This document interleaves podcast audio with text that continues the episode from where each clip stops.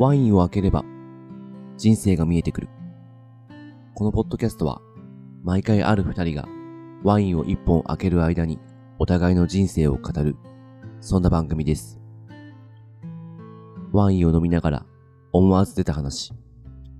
お互いに話してみると少し違った自分が見えてくる。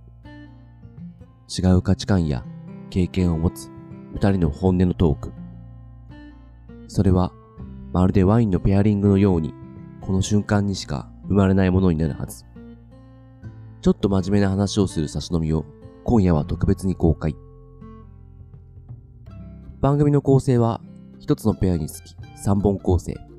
1本目と2本目はペアリングトークと題して前後編に分けてちょっと真面目な話を。3本目は酔ったテンションで話をする打ち上げという構成にしています。今回はおなじみの相馬さんと相馬さんの映像作りの友人であるたっちゃんとのペアリングトーク後編となります。映像の歴史や、さらにそこから人間の本質など話が広がっていっています。ぜひお聞きください。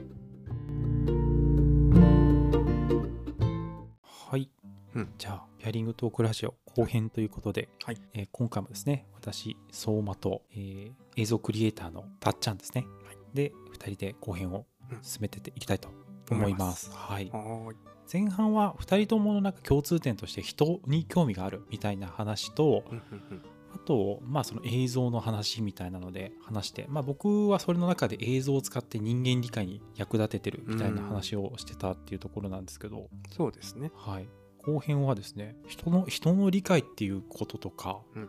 まあ、それを映像を使ってどうするかみたいなところでちょっと話を広げら広げられると面白いかなとか思。ってるんですけどなんか鈴木さんで話したいテーマとかありますか？もうテーマが、あのテーマをみ今ね見てるんですけども、でかいね。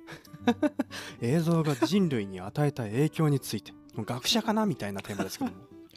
いや僕の気になるレイヤーはそこなんですよ、ああ、そうですよね。さっき聞いてた感じだとそこに行き着きますよね。そうなんですよね映像が人類に与えた影響について映像はなぜ人を魅了するのか好きな映像と好きな理由映像が果たす機能とまあ、好きな映像と好きな理由だったらめちゃくちゃポップ。話せそうな気ます気がしますけど相手高いとこ行くの？他はもうなんか普段からそれについて考え続けてる学者さんしか答えられないんじゃないかっていう。いや 思う。まあでも答えを知りたいわけじゃないですもんね。そうですね。そうんうんうんうん。れそれなりに普段自分が思ってることというかうんうんうん。いう感じかな。どうですか？えっと？人どれから話します？あこれやってみますか？じゃあテーマ。あえっとこれに関わらずな何しようかなっていう。うんうんうん。なんか話したいテーマとかありますか？さて。そうですね。うん。僕はこの映像はなぜ人を魅了するのかみたいなのはは人の理解と映像の理解の2つがこう合わさっててさっきの前編の前半かのうんうん。うん話ともなんか通ずるものはあるかなとは思ったんですけどうん。どうして映像、まあ、映像が何かっていう定義からかもしれないですけどね、まあ、なぜ人を魅了するか？魅了するっていう状態っていうのはどういうことなのかとか。うーん。いう。めちゃくちゃ難色示されてる。大地さんに聞いてみたい。えー、そっちですか？なんか定義みたいなところって難しいですよねそうですね。あでもブックスクールで最初学んだ時に、まあ、うん。うん映像の学校はい。で学んだ時に映像の初めて出てきれたもし出てきたかもしれないですねブックスクールっていう名前2人が出会った映像学校のええ。名前がブックスクールで渋谷の学校なんですね、そうですね。はい、そこであの最初出てきた教材でうん。映像の歴史っていうのがありましたね。ありましたよね、うん。最初初めて映像っていうのが生まれた時にうんうんうん。写真を何十個か並べてそれをパタパタパタパタさせて、うんうん。そのボックスの中を覗き込むっていうので客寄せしてお金を取って始めたみたいなところがそうですね。期限みたいなのがあって、わかりやすく言うとパラパラ漫画ですよね。そうですね、うんうんうん当時からいくと最先端パラパラ漫画、うんうん。そうですね。はい、なんかダンスしてる映像だったと思うんですけどうん。これがあの人類の初めての映像かとか思ってちょっと感動してたんですけど。確かに。当時それを作った人っていうのは、まあ写真じゃ伝わらないと思ったんでしょうね。その動きを伝えたいというか。ダンスを写真で表現。めっちゃいいねって思わせるの難しいですもんね。あとなんかノート書いてる時にパラパラ漫画ってやっぱ小学生の時なんか自然と書いて作ってましたよね。あれ作ってなかった？まあ人によるのかな。あ作らないタイプでしたね。はああそうなんだ。すっごい書いて作ってたタイプなんですけど、いはいはいあれでこう原理があって動くって分かったらこれ写真でもできんじゃないって思うのは確かにそうだなって。ああ写真を並べてもと。あそうそうそう。んそれは確かに。ね。確かに確かに。絵の文脈からもあるかもしれないですね。そうですね。映像の歴史ってすごいなんか興味深くて面白いかもしれないですね、とはいえ、うん。写真とかもうあのパラパラ漫画みたいな映像もそうですけど、はい。最初ってお金持ちの趣味だったんですかね。まあそうですよねめちゃめちゃ高かったですよね。なんかデジタルが広まって忘れがちですけど、うん。写真をたくさん並べるって当時いくらかかったのかっていう。いやもう多あ分今の感覚で、うん、すごい予算かけた。きっとそうですよね。ねハリウッド映画ばりじゃないですか。もう今だって、えーフィルム1本撮って現像を出してプリントするって3000とかかかるんですかね？わかんないですけど。そんなにするんですか？24枚27枚？あ。ちょっと忘れちゃいましたけど。そうですよね。あのフレームレートっていうのもちょっと映像の学校でも学ぶんですけど、いはい1秒間あたりに使われている画像結局映像ってみんなが捉えているものっていうのは画像のこう連続性を映像としてただ認識してるだけであれはあくまでもやっぱ画像の変遷なんですよね。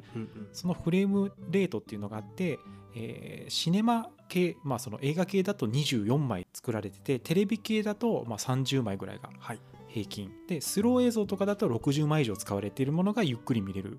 そうですね。最低限度のうん。あのフレームレートっていうのがあって。いやーなんかスマホとかもう今当たり前になっちゃったんでうん。忘れがちですけど、動画とか写真めちゃくちゃ作んの簡単簡単というかうん。誰でもできるようになりましたね。そうですよね、これでもそういう研究とかが進んでうん、広く大衆に行くみたいな過程がね、こういろいろ研究してくださったがゆえにうん出るってことで、ね。こういう系、まあ、あの心理学とかも結構そうなんですけど、はい。戦争とかの時のプロパガンダとしてはい。こういう映像がめちゃめちゃ使われて発発展するみたいなのはそういう文脈でもあるのでうん。これでもうそうですね歴史を見て何がいい何が悪いとかじゃないですけどやっぱりそういう戦争があったからこそうん。発展した産業と文化があるみたいなのはなんかすごく面白い点だなと思いますね。そうですねそのプロパガンダっていうところの文脈っていうのは色濃く映画とか映像っていうのは受けてると個人的に思ってて、なその文脈がいい悪いとかじゃなくてうんそれも含めて今のその映像業界があるんだなとかと思うとそうですね面白いなとはちょっと思ってますね。まあ誰が聞くかわからないので、うん。今話そうかどうか葛藤してるんですけど、うんうん。インターネットだったり写真だったり動画だったり、はい。そういうものを広めたのって、えー戦争とエロですよ。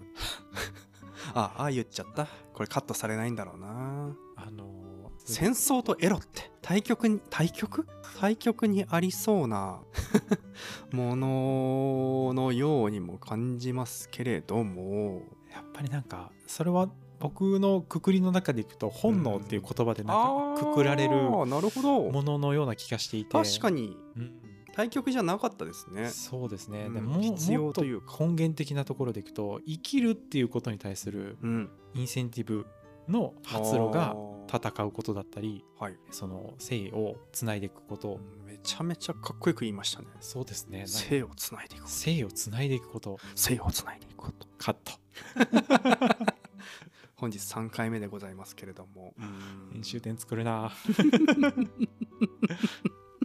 いやなんかでもその文脈あると思うんですよね。結局全ては生き残るためにうん。チョイスを人間はしていてそれぞれの生存戦略において何かを行動選択をしているっていうふうにも捉えられるそうですね。そうか。たまに理解できないっていう人がいるとするとうんうん。多分自分の生存戦略としてはあの生き残る可能性が低いというふうにその人が感じている行動うん。をその人にとっては理解できない。でもっと言うと多分生き残りたいと思ってる人と生き残りたくない人っていうのはい。が多分いると思っていて、うんうん生き残りたくない人からとするとなんでそんなに性に執着した意思決定ばっかりしてるんだろうみたいなことも多分感じてると思うんですよね。確かはい、だからそういうレイヤーでなんかそれぞれ捉捉え方っていうんですかね。それ多分そういうのも映像の使い方見方っていうのもなんか影響してくるところにはなってくるかと思うんですよね、うーん。はい、また脱線してますけど今何について話してましたっけね？じゃあ人類にとって映像がどのような影響を与え方かっていうのがちょっと下の方にちょろっとだけ見えてるなるほど。その結果はい。行き着いたのが？ん？戦争。とエロ。戦争とエロ。いやーちょっとふふふって笑っちゃいますけどね結局っていうかめちゃくちゃ大事なことかもしれない。ですまあ戦争が大事というわけではなくてうん必要というわけではなくて、うん。うん、そういうことが言いたいわけじゃなくて。そうですね。そこの良し悪しの話ではなくうてん。鈴木さんが あ戦争とエロについてあのなんか感じたんですね。わかんないですちょっとまとめようがないな いうことです。それぞれそういうことなの？それぞれの、えーどういうことなんだ解釈でお持ち帰りください。僕の生存戦力ではないわ。それはちょっとわかんないな。聞かなければよかったっていう感想もね、うん、ありだと思います。はい。そっか、うん。でもまあね多大な影響を与えてるそのコンテンツのうん。人類にものではあるかなとは思ってますけどね、そうですえねーなんで映像ってひ魅了するんですかね？えー、っとそれもなんか生存と関係あるのかな？それは例えば他のメディアと比べてっていうことですか？ああそういう対比もあるかもしれないですし、うん。なんか別になぜそのメディアが人を魅了するのかとした場合にはい。テキストだったり写真だったり、うん。あとあとなんだ？音楽もそうですしう、ん。なぜ人を魅了するのかってまあいろんなことに言えると思うんですけどはい、なぜ映像がっていうことですよね。そうですね。まあまあ一つあるとすれば、うん。テキストとか音楽とか写真もそうですけど、うん。映像ってそれを全て使えるというか、うん。含むものが作れますもんね。含むものを作れる？写真と、はい。えーこ言葉テキストと音楽、うん、動画って全部入ってるじゃないですか。ああ、はい。だからこそなんというか他のメディアと呼ばれるものうん。に比べて刺激が強いというか同時にこう入ってくるわけですよね。はあはあはあテキスト、まあ、テロップだったり音楽 BGM、なるほど。えー SE 効果音、そうか。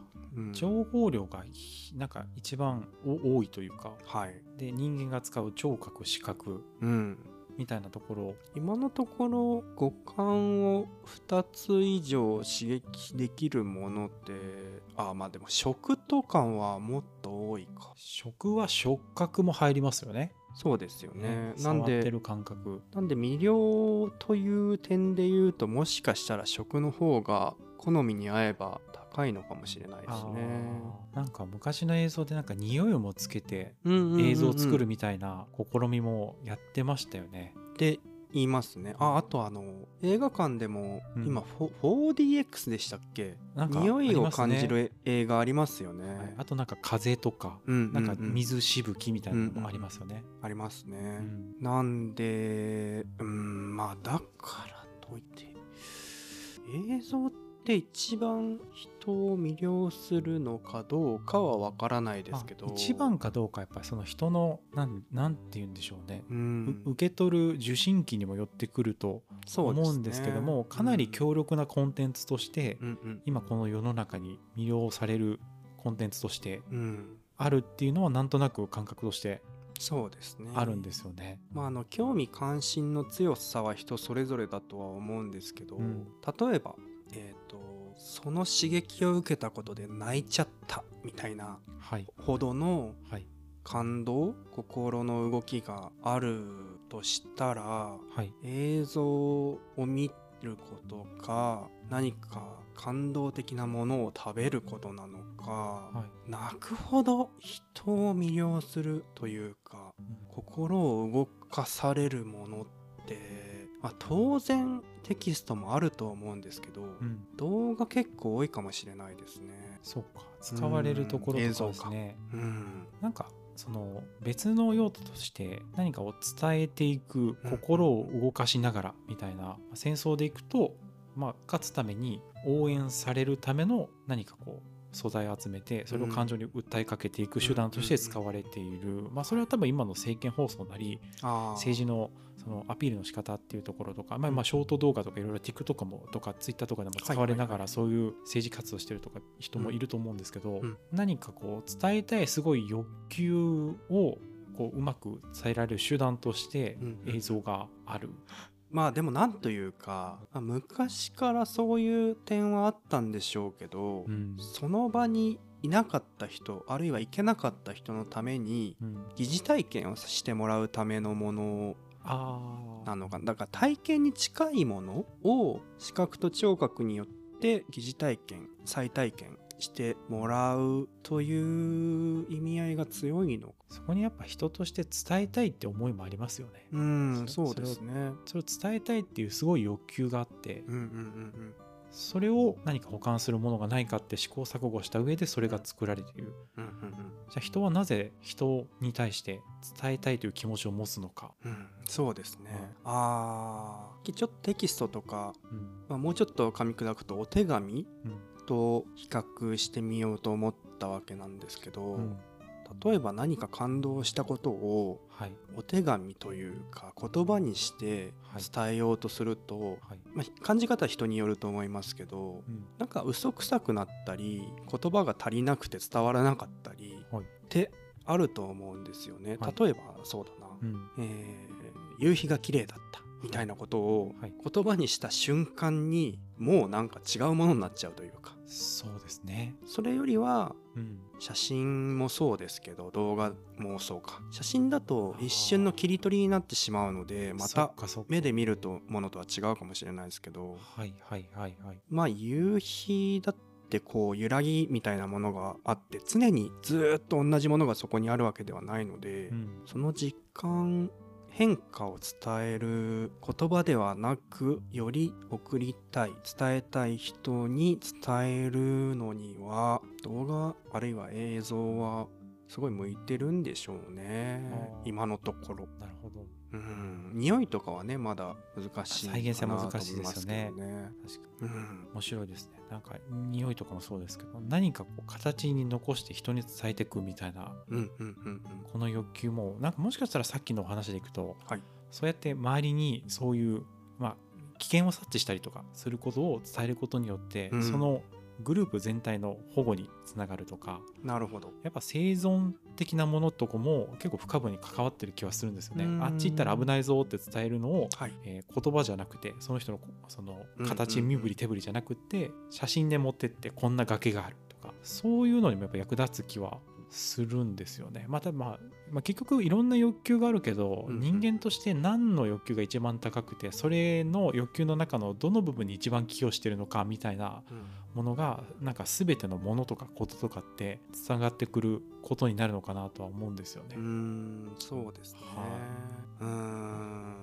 欲してる時は別ですが、うん。情報よりうん、感覚みたいなものの方が伝わるの早いんでしょうね。そうですよね。伝わるとすれば。感覚って今どういうそのもののことを感覚って言ってますか？うーんとさっきの例で言うとはい。綺麗みたいなのってはいはいはい。情報とつして伝えても伝わらないというか目でそうですよね。目で見る感覚みたいな、うんうんうん。まあ、音もあるかもしれないですけど、はいはい。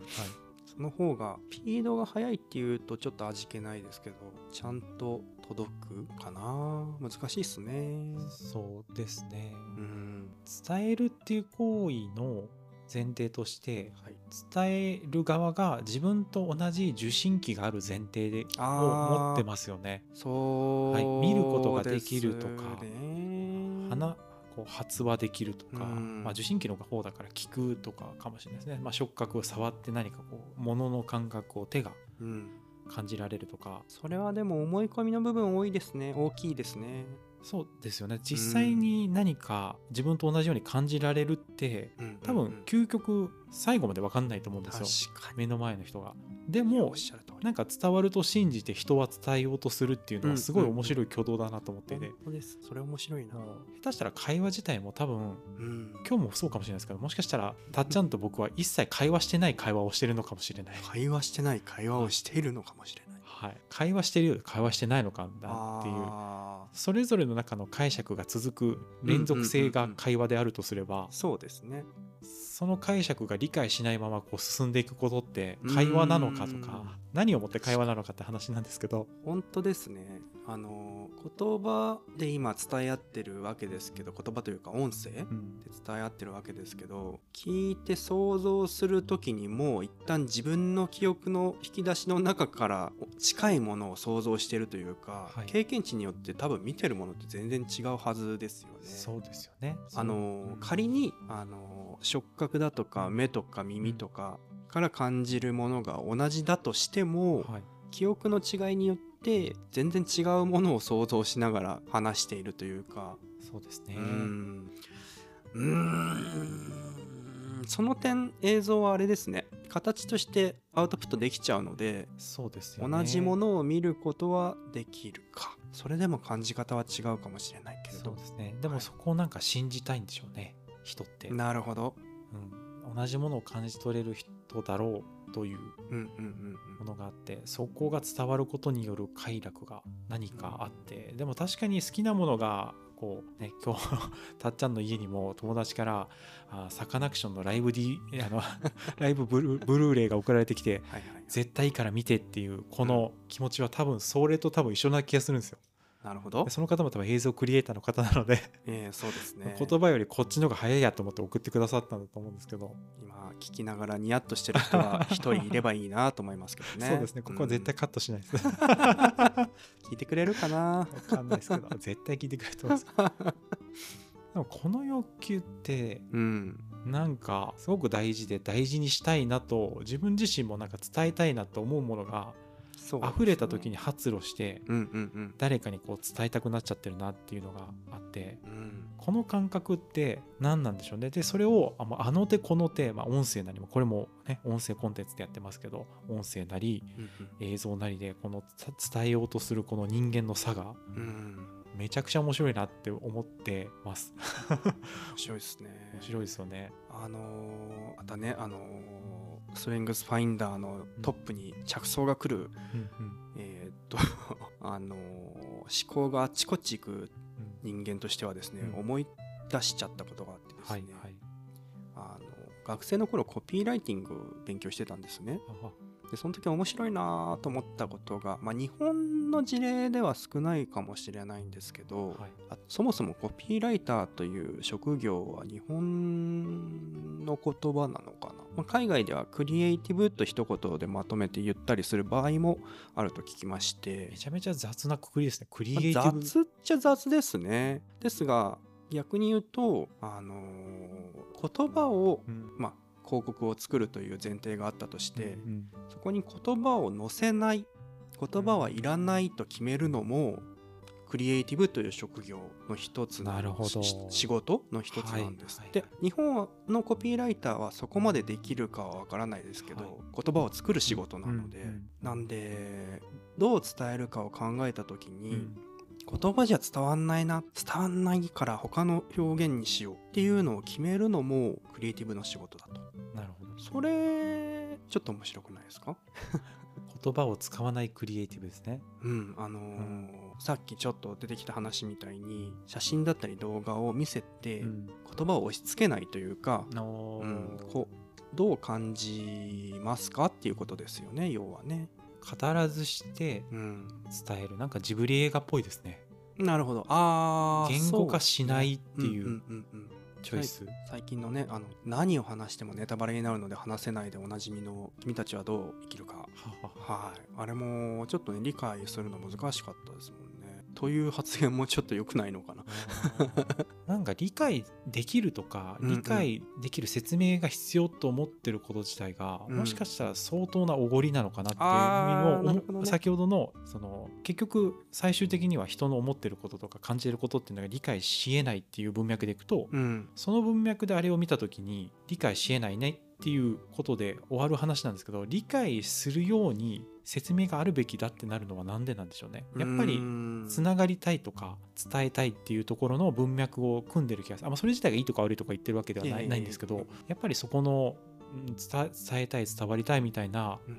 文脈の下での発話なのかなとは思いますね。なぜそんなに言ってることが自分の理解できる形で伝わってこないことに対してうん。みんなこれだけのこう思いを持ってるのかっていうのも面白い挙動ですよね。確かに何だろう。暗黙の了解？ビジネスの前提？うん、伝わる形で発信しなければいけないみたいなそうですよね。感覚ちょっとあるかもしれないですね。簡潔に結論から述べよっていう。うん、これでも人類の歴史から見た時にその行動が求められるっていうのはどの時期から始まって誰がどう始めたのかって絶対あるはずなんですよ。うん。それが正だっていうのは多分今のこの時期だけな場合もあるはずと思うんですよね。はい、なんかその辺はちょっと僕興味ありますね。そうですね。ね。この伝え方とか多分映像とかも感じるとこの人のいいところをどう伝えたらいいんだろうみたいなのすごくうん。鈴木さんもうん。ねはいはい。かっちゃんも考えてるって言ったと思うんですけどうん。僕もめちゃめちゃ考えるんですよね。うん。そう思った時に別に映像じゃなくていいんじゃないかっていう結論にも行く時があって。そうですよね。なんで、うん。映像クリエイターなんて言ってますけど、映像じゃない方がいいのではっていう時あるんですよね。ありますよね。ね。そう思う。この人の良さはうん。映像じゃないなって。あれあでもあの感覚も何なんでしょうね。いやーわかるななんかそう今これもそうだし声の方が伝わるんじゃないかもあるし。そうですよね。な謎な。でしかも誰に何を伝えようかによってそれも全く文脈が全く変わるから、うん。そこの文脈を僕らは知りたいんですよね。その何かを伝えるっていうおお手伝いをする時とか、である時にどうしてもこの人がどういう思いで生きてるのかっていうことにふ触れ触れたくなるというか、うん。触れざるを得ないっていうところがあるんですよね。そね。うん。そこを触れずにあの作ったものと作ってないものでその映像のなんかこうクオリティって変わる気がしてるんですよ。個人的に。そうです。絶対そうですよね。ですよね。確かあの一緒にスクール通った時のあの先生でそあの曽根さんっていう方いたと思うんですけどはいインタビューする時にその人のことめちゃめちゃ調べてめちゃめちゃ好きになってインタビューに行くみたいなうん。ことをおっしゃってたと思うんですけどやっぱりこう何かこの人のことを掴んで世の中に伝えていくってことをやるときにそれぐらいの覚悟を持ってやんなきゃいけないんだなっていうのはその時を聞いてても思ったんですけどそうですね。やってみて自分自身もめちゃめちゃそうだなって今感じてるところなんですけど、うんうん。そのあたりたっちゃんどうですか？いやーありますね。あのー特に完全に初対面の方の時は、あのインターネットは特にそうですし、何かその方が本を出版されていたりした時なんかは、はい。読んでからいきますよねなんかその人の考え方うんうんうん。をある程度知っていた方が理解できるのではないかでも難しいのはうん、伝える場合に作った映像を見るのはうん何も知らない方のはずじゃないですか。あそうですね。確かに。なのであんまり知りすぎちゃうと質問がマニアックになっちゃうみたいな時あって知ってる前提になってしまうというか確かに。そのバランスそうですね。というか、まあ、知ってから少し時間が経って冷静になってから質問を考えた方がいいのかなとかでも仮にその人のことめちゃくちゃ嫌いで映像を撮りに行ってもいいものを作れる気が全くしないですけどねうん。うんなんで？でもそう、ん。しし知りはしておくんだけどバイアスは持たないっていうのもすごい大事な、ああそうですね。ね、そうですよね。この人はこうであるっていうものに当てはめようとした時点でその人の理解ではないんですよね。いやほんとそうですね。ね自分の理解に対するこうピースとしての扱いになっちゃうというか、うんうんうんうん。あのー今朝かな？うん。見た動画で、うん。動画制作者の方のみん？動画制作者の方に密着した動画みたいのをうん見たわけです、まあ、ドキュメンタリーみたいなことですね、その人がおっしゃってたのでちょっとハッとしたのが、うん。そういうことありますよねって言っちゃった時に、うん。自分の経験したことのないことをあたかも知ってるかのようにはい。相づちを打ってしまったと。はい。今嘘ついちゃったと。はい。相づちレベルで嘘ついちゃったってなんかそういうことやってるなと思ってちょっとハッとしたんですよね。えなんか一般論にたっちゃんが？そうそうそう。一般論としてそういうことってありますよね。って合わせるのってはちょっと失礼というか無礼というあかあどうなの？と思って。ーはいはいはい。なんか自分の経験の中でうん。分かる。って言えるのならいいんですけどはい。そういうのあるあるですよね。っていう感覚で分かるって言っちゃうのはちょっと嘘だなとなるほど。その嘘をつくっていうことがうん。どう捉えてるんですか？嘘をついちゃいけないことだっていう感じなんですか？まあ、いけないっとは思ってなかったんですが、うん。ハッとしたというか、はい、そのハットってどんなハットだったんですか？うーん。その合わせていってしまった時点で、うん。そこで起きている会話がちょっと嘘っぽくって嘘っぽくなっちゃう。う嘘っぽくなるとこちらが嘘をついている前提で向こうに話させてしまう？っていう感じですかね。なるほど。その文脈での引き出しにしてしまったという何かこう恣意性っていうんですか、そのコントロール感みたいなものが自分の中に残るってことです、そうですね。なんかこちらが引き出したい情報を引き出すためにうん、コントロールしてる感じはちょっと違うのではないかってそういうことです、今朝思いましたね。なあの Now です Now というかもう今日ですなんですね。ですですです。ああのーえ今日遊びに来るって掃除してたっていうふうに 話聞いたんですか掃除しながらそんなこと思ってたんですか？と今朝というか実質2時頃なんで。え？最え？えっとお会いした後じゃないですか？ああああのご午前2時午前ああ午前に寝る前ですね。寝る前に見た動画で。そうですよね。はいなんかそのスタンス自分にはなかったなと思って。まあいい動画だったり、うん。えーインタビューだったりの定義にもよるんですけど、そうですよね。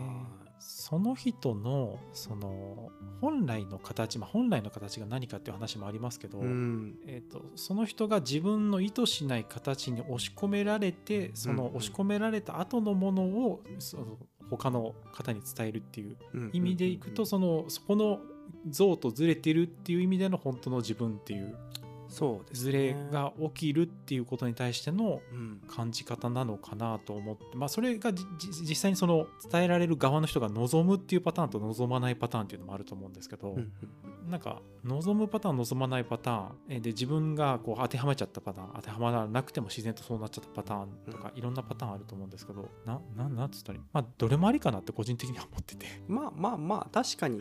ありかなとは思うんですけどそうですね。どっちがいいとかではないかもしれないですけどね。どうどう感じてそれをあの望んでるかいないかどうかのうん。あのすり合わせができててそれをやってるかみたいなの僕はでかい気がしてて。こっちの意図にこっちの方がいいと思うものにこう完全にこうすし詰めみたいな感じでこうね押し込んじゃってぎゅうぎゅうのすサバ寿司として売られるみたいなことを意図せずサバが売られていくみたいなのは個人的にはなんかあんまりなるほど。あのすまあ完全にこ個人的な意見ですけどあんまり好きくない感じうんなんですよね。だから僕も撮影する時はなるべくやってくださいってほがほぼ言わないですね。なるほど。ああそうそれはそれは一緒ですね。やってくださいっていうのはどうどういう？あの例えば電話を持って話すようなシーンを撮りたいので おお芝居になっちゃうやつですね。そうそうそうですね。うん。で結局それでこうかっこよく話してるシーン画角で撮りました、うんでそれでなんかああの人かっこいいと思う文脈でその人が生きざるを得ないみたいなことになった時に、うん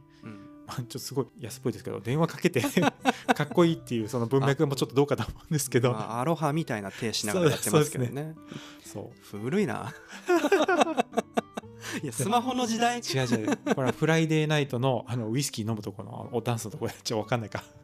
より古いな。古古くないあ古くないなおよなおよなおああ TikTok TikTok TikTok TikTok 見てないんだよなまあ、だからそこの恣意性を、まあ、隠してやっちゃってるとかあん。のお互いの意見をすり合わせずにやっちゃってるところになんか後ろめたさを持っちゃうっていう感覚は僕もすごい分かりますね。ああそうですよね。はい。そこがまあどういう形であれうん。この伝え方でどうですかっていうすり合わせができてるかっていうのは、なんか相手に対する配慮っていう文脈があるのかなとは思いますね。そうですね責任持てるかっていう部分もありますよね。確かに確かに。自分がこの寿司を別の形でこの寿司で打ってじゃうんあこの本編の方に寿司殺到したらどうすんだみたいな、うんうんうん。なるほど。はいそうですね。まあなんかいよいよちょっと迷走した会話にはなってきたんですけれども。あでもね後半の話で映像と人とはみたいな興味のくうんうんうんやっぱ人を軸にやっぱ僕ら話す傾向があるなっていうあ本当ですね。感じがあって人の理解をうんどのような手段手段でこう伝えていくとかうんあの理解していくのかみたいなところに興味がある2人なんだなっていうのはちょっと改めてそうですね。感じましたね。あなんか一つ伝えておかなきゃなとは思ったのは、うん。我々はちょっとドキュメンタリーとと言い切らなくてもいいんですけどはい。その人の魅力だったりを伝えたいっていう方向が強いのではい。あのお芝居とか映画とかミュージックビデオとかいわゆる創作完全に0からうん1からって言った方がいいのかな、うんうんうん。作るものとはちょっと違う話をしてますね。お芝居をさせるのはそれはそれでいい映像だと思いますし。思います思います、うんうんうん。それもそれももちろんその作ろうってやってるってことですもんねみんなで。そういうものそうですよね、うん、それは別にそれを否定する、えーあまあ目的では全くなくて。全くないです。全くないですそれはそれで素晴らしい映像だしクリエイティブです。そうですね。必要でないところでお芝居させちゃうのは違うよねっていう話でしたね。そうですね、うんうんうんうん。させちゃうとか。させられてることにも気づかずになんか操作しちゃってるとか。そうですね。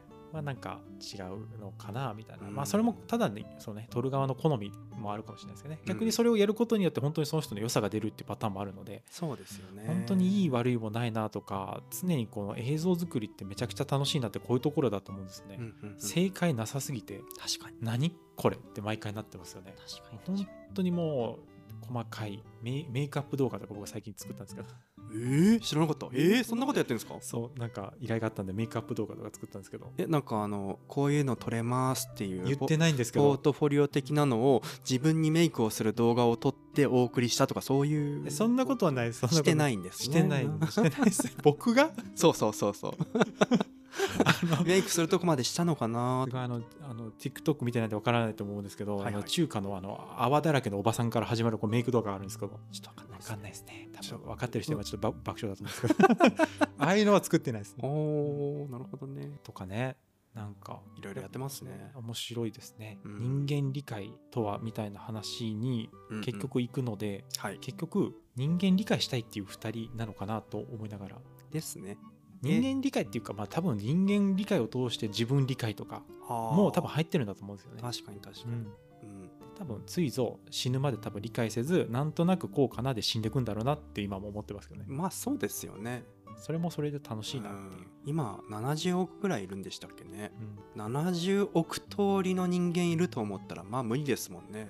うん。理解しきるの、無理ですよね。なんか統計的にはあわかんないに分母にもよりますけどまずは2000人って言ったりしますけあどーあーね統計的ななんとかうん。明らかな優位性が分かるのは2000人だみたいな。ただその統計とか傾向から外れた人にうん。興味があったりするわけじゃないですか、相馬さんは。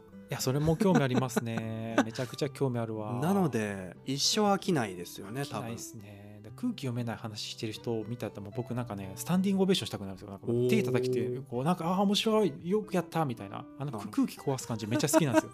えっ、と多分そろそろ締めとか言いたいんだと思うんですけど、はい。いや止まんないですね空気空気読めない人最近見たなんかエピソードあります？空気読めない人最近見たエピソード？うんなんか言葉の順番が若干気持ち悪いですけどそういうことです。そういうことですどういうことか分からんけど 空気読めない、うんなんかスタンディングオベーションしたくなるようななんか方ね見たな。営業の電話を、うんが急にね全く今まで問い合わせもしたことない企業さんからはい。携帯に入ることがあるんですけど。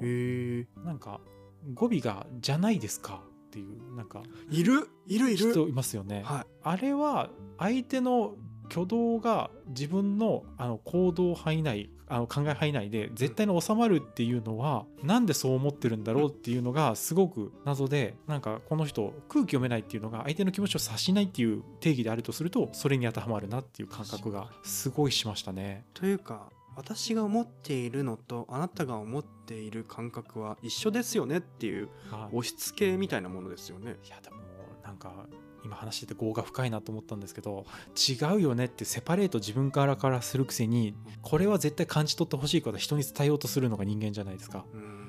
この業の深さたりは面白いですね。いや違うんでとか言いながらもこれいいから絶対受け取れると思ったから受け取ってっていうこの矛盾を抱えながらが生きるのが確かに。人間なんだなと思ってますます人間が意味不明だなっていう業の深さを感じました。人が人に伝えるのと動画映像を通して伝えるのの違いはうん。伝わるかどうかうん。伝える相手を選べるか選べないかってとこかもしれないですね。なんか人に直接伝える時ってうん。伝わると思う人に伝えてないですかね。多くの場合、映像って YouTube だとかを通して誰が見るかわからないので、こっちからこう伝わる人を選べない。なんなら日本語わからない人も見るっていうね難しい。確かに選んでやってますよね。聞いて聞いてはね。ね。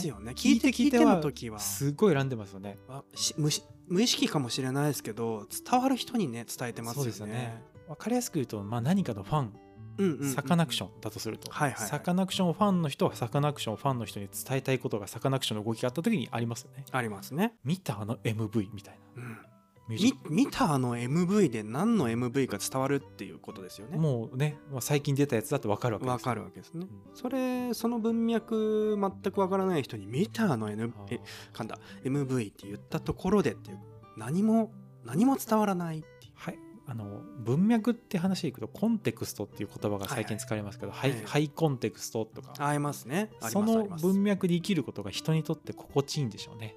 なぜかね何か所属感とか、あのマズローうんうんうんうん。のなんかね、5段階欲求とかあり言いますけどあれもなんかあの詳しく調べていくと根拠ないらしいですね。え？なんかえ？友達に聞いたんですけど。あそうなんですか、はい、な何をもってあれを5段階でやってるか、まあ、みんななんとなく学会で発表して、まあ、それっぽくみんなそうだなと思うからそうなってますけど、うんうんうんあれをじゃあ根拠示せって言われた時にうん。多分ないっていう話をなんか友達がしてて、そうですねなんどういう統計で何が出したらあれを出せるんだって思った時に確かにそれってどうやって出せるんだろうってすごい思ったんですよね。あれってあのー論文とか出てないってことなんですかね？いやちょっと分かんないですけどでもね僕もねその論文文脈とか大学の研究発表の文脈でもすごい思うことが個人的にあって、はいあの文脈って結局なんかあのまあその人種がどうとかっていう話とか、うん。国がどうとかって話は全く思わないんですけど、うんうん。あの全体を包括的に含んだ文脈で作られた研究ではないと思っていて、まあ、例えばそのアングロサクソン系とか白人系とかっていくと多分そっちがやっぱ強い文脈としてあのそういう研究論文とかうんあーでできてると思うんですね。はい。特に男性の文脈とかね、まあ、そのその男女を分けるってこと自体がいいとも思ってないんですけど、うん。まあ、例えばそういう切り方で見た時にそういう偏り方が起こりうる可能性がある一つの文脈だっていうふうにも捉えられるわけですよね。うんそうですね。となるとおそういう文脈を全てその5段その中でできた5段階欲求説が絶対に正であるかどうかって言われた時に、うん。まあ、この話をするとですね全ての研究が本当にそうなのかって話なんですけど確かに。でもこの感覚を持って何かに挑むとか感じるとかその解釈していくっていうのはすごく大事な気がしていてうんうん。なんかこういうことを持ちつつなんでしょう人の理解とか映像作りするっていうことで人生終わっていくんだろうなっていう 感覚が行き着くところは。でむしろそれは分からなくていいと思ってるんです分からない方が僕は楽しい人生を送れるっていう感覚を持ってる、うん。答えなんて逆にもらわなくていいですって感じです。そうですね。一応補足しておくとですねマズローをもし知らない方がいらっしゃったらですね、はい。欲求5段階ってやつですかね。5段階欲求って呼ばれたりしますけども、うんと検索していただけると理解が深まるのではないかと。まああのお勉強ラジオじゃないのでね興味があったらでいいんですけども。確かに。これ差し飲みをこう覗き見るっていうよりにしてはかなりこう鈴木さんがね あのすごい配慮してくださる。ついついこう聞き手んってなってるんじゃないかっていうのがよぎってしまう系の人です。ちょっとね。そのその空気読まない感じ好きです。急に不安になって語尾でちょっと遊ぶっていうね取り入れてみましたけれどもそんな感じで後編をですね、はい。あの強制終了したいと。あありがとうございます。もう一生話してるんで、ね、面白いですね、はい。こういう会話は。じゃああれあの後編ですね、まあ、何が結論にだったか分かんないですけど、うん。結局いろんなものに答えはない中もがいている試行錯誤が楽しいっていう2人っていう話でしたね。そうですね、はい。で何も答えが出ないまま死んでいくんだろう。でもそれが嬉しい。いやむしろそれがいいっていう発表 発表です。発表です。発表です。プレゼン？誰も得してないと思いますけどそんな生き方もあっていいんじゃないかなというね。回でした、脳内ウォーキングができたら皆さんね楽しかったんじゃないか止まならないんで切ります。さよなら。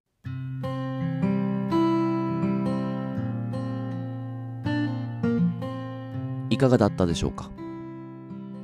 ペアリングトークラジオは毎週木曜日と、もしかしたら日曜日の朝7時に更新。また次回もお楽しみに。